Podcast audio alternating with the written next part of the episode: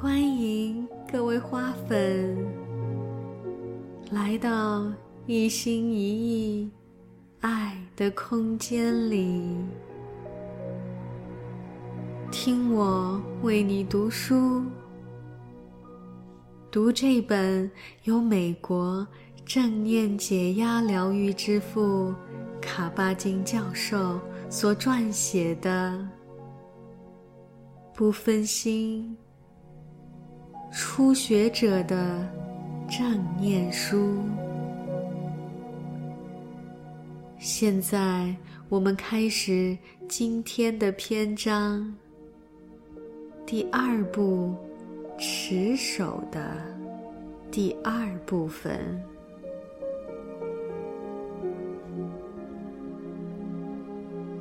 知道。便是觉知。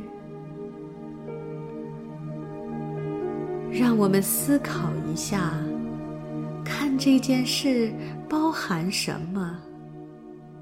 其中有能看这一奇妙能力，还有知道自己在看这种时刻存在的非概念性的知道。听，本身也包含了那个知道自己在听的知道。这个知道，便是觉知。知道发生在思考之前。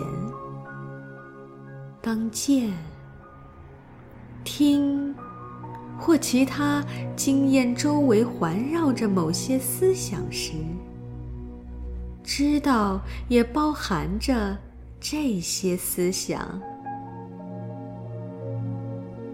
如你在前一章看到的。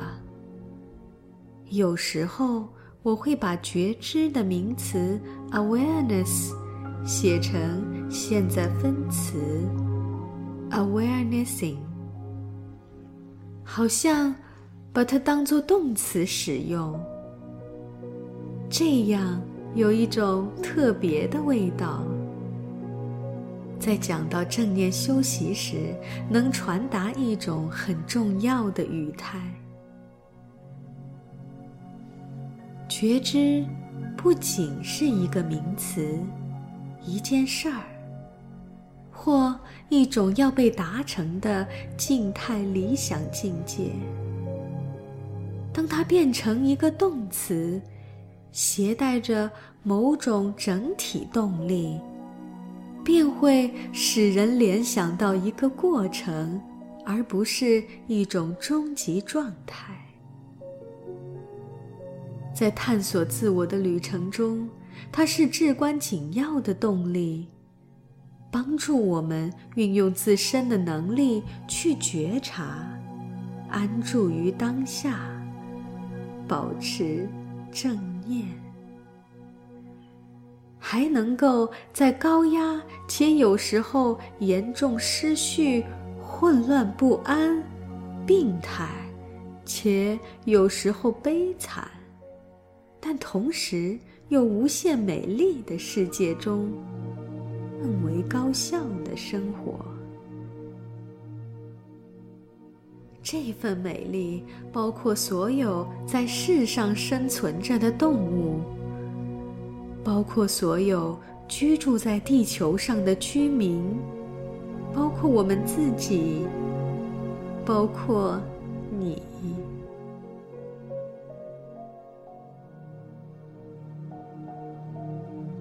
生活本身即是禅修。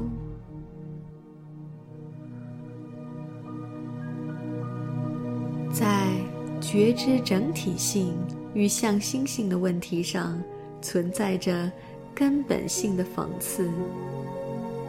当人们被诊断出患有疾病后，都认为自己的身体出现了问题，需要被修正。他们想要学习正念减压，因而来到医学中心。然而，从我们的角度来看，纵使他们的身体有疾病，但他们和我们却一直是完整的。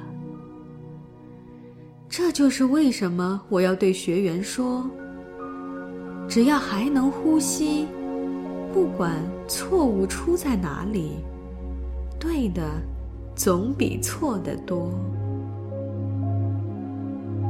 作为一项实验，我们有系统地将注意力和觉知能量注入学员身体中健康的部位，看看会发生什么。我们并非忽视身体的疾病，而是在此项实验中把它们留给团队其他成员去照顾。我们只专注在一些非常基本的经验上，一些被当作理所当然的经验，例如，我们拥有一个身体，我们正在呼吸。我们可以用很多方式感知这个世界。心似乎无止境地制造念头和情绪。我们可以具备耐心与信任。每当我们觉知到这些存在面相之时，生活本身便成为了禅修。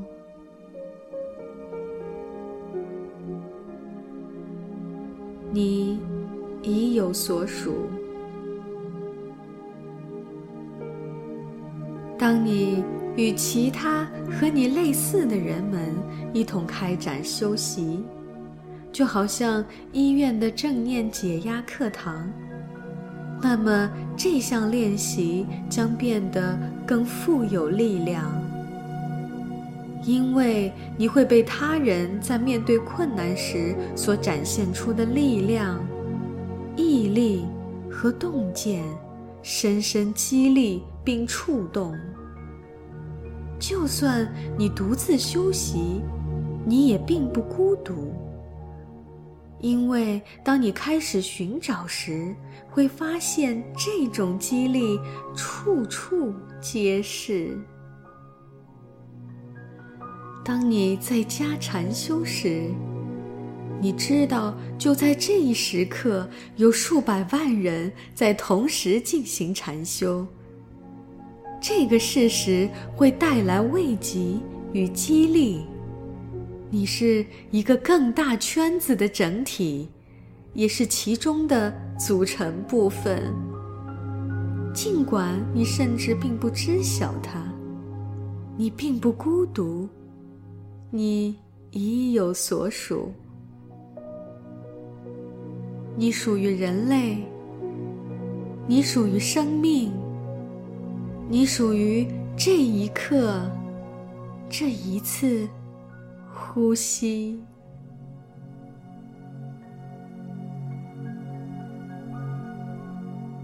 正念就在我们眼前。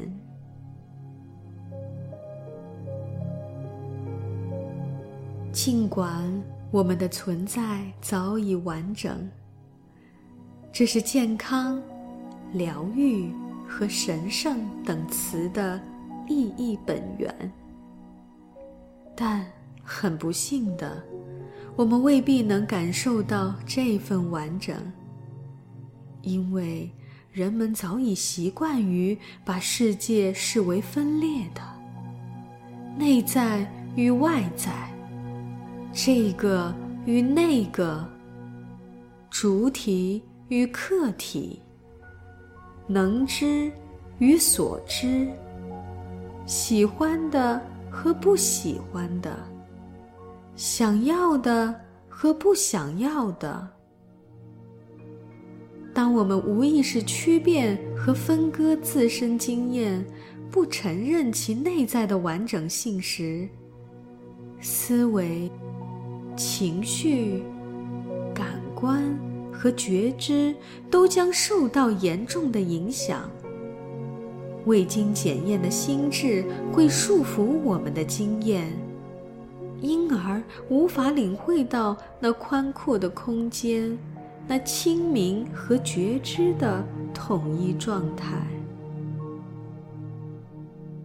你当然可以说。正念和呼吸时刻都在眼前。可我们却不曾真正看见。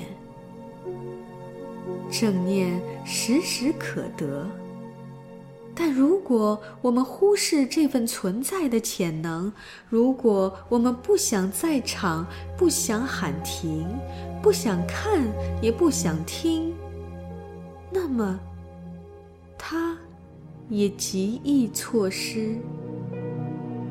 就是那么简单。作为人类。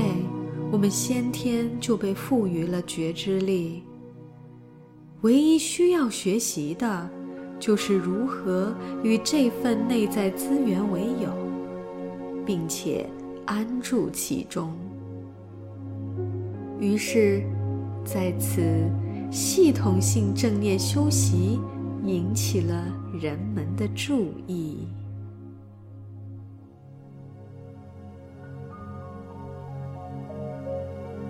正念不仅是一个好主意，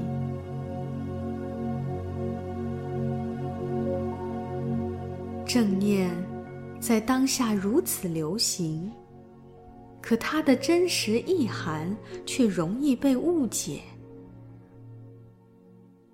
哦，我懂了，我将更能活在当下，较少评判。好主意。为什么我自己没想到？从此将会一帆风顺了。没问题，我将更有正念。其实，正念是一种存在的模式，一种需要持续培养的存在方式。正念的训练会自然延伸到生活的每一个层面。保持正念当然是一个好主意，但正念却并非仅限于好主意而已。虽然正念易于理解，却不易实践。即使是很短时间，想要保持正念也不容易。你可以把它看作世上最困难的工作，同时也是最重要的工作。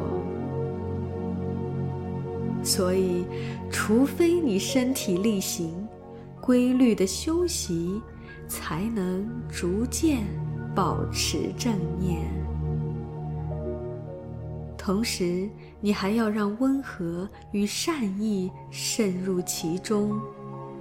否则，正念将会演变成充斥大脑且令你不满足的念头，或者变成另一种概念或者口号，另一件杂物，另一项忙得无从安排的工作。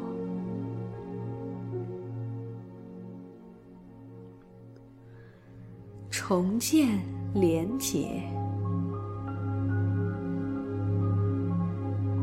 我们在后文讨论正念实修时，将会看到，正念练习的真正挑战是，我们要立即接触到生命中的其他次元。他们其实一直都在这里，但我们已无法触及他们，与之严重脱节。我特意使用。无法触及，这个与感官有关的暗喻来说明，我们有多么容易丧失觉知，落入失念，不再持有正念；我们有多么容易看而没有真正看见，听而没有真正听见，吃而没有真正的品味。换句话说，我们很容易恢复到通常的自动导航状态，自认为我们了解发生了什么事，知道自己是谁，将要去哪里。这就是我们平时的默认设置状态。它是一种无觉知的、自动导航的。漫不经心的、高度约束的僵硬模式。因此，培养正念既是必须的，也是极具挑战性的。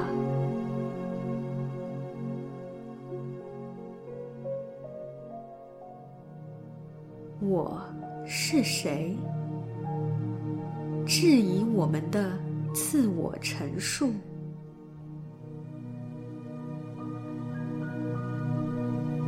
当我们开始产生疑问，并以开放、好奇的态度，系统性的探索我们是谁，要去向哪里的时候，有趣的事便发生了。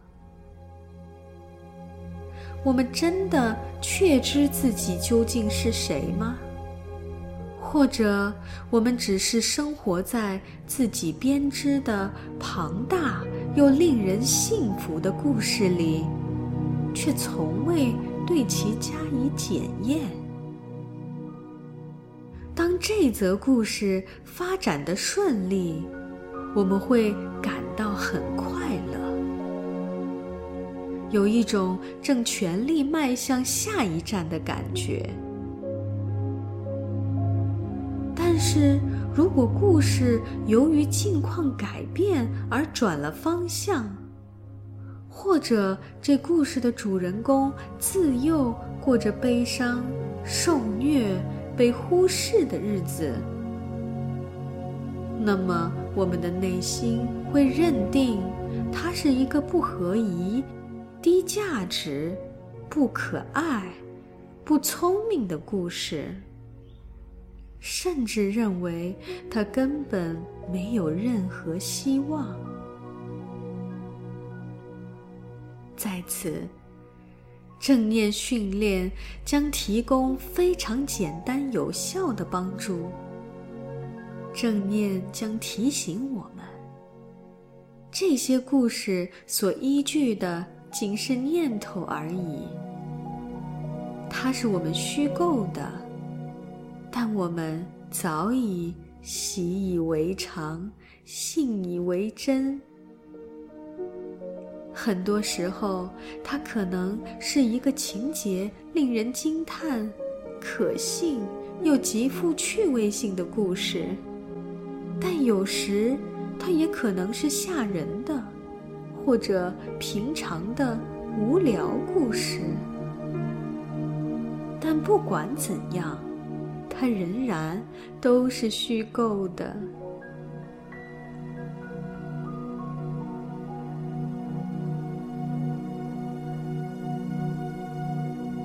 今天的一心一意为你读书到这里结束了，感谢大家的耐心聆听，在第二部的第三部分里，再次遇见。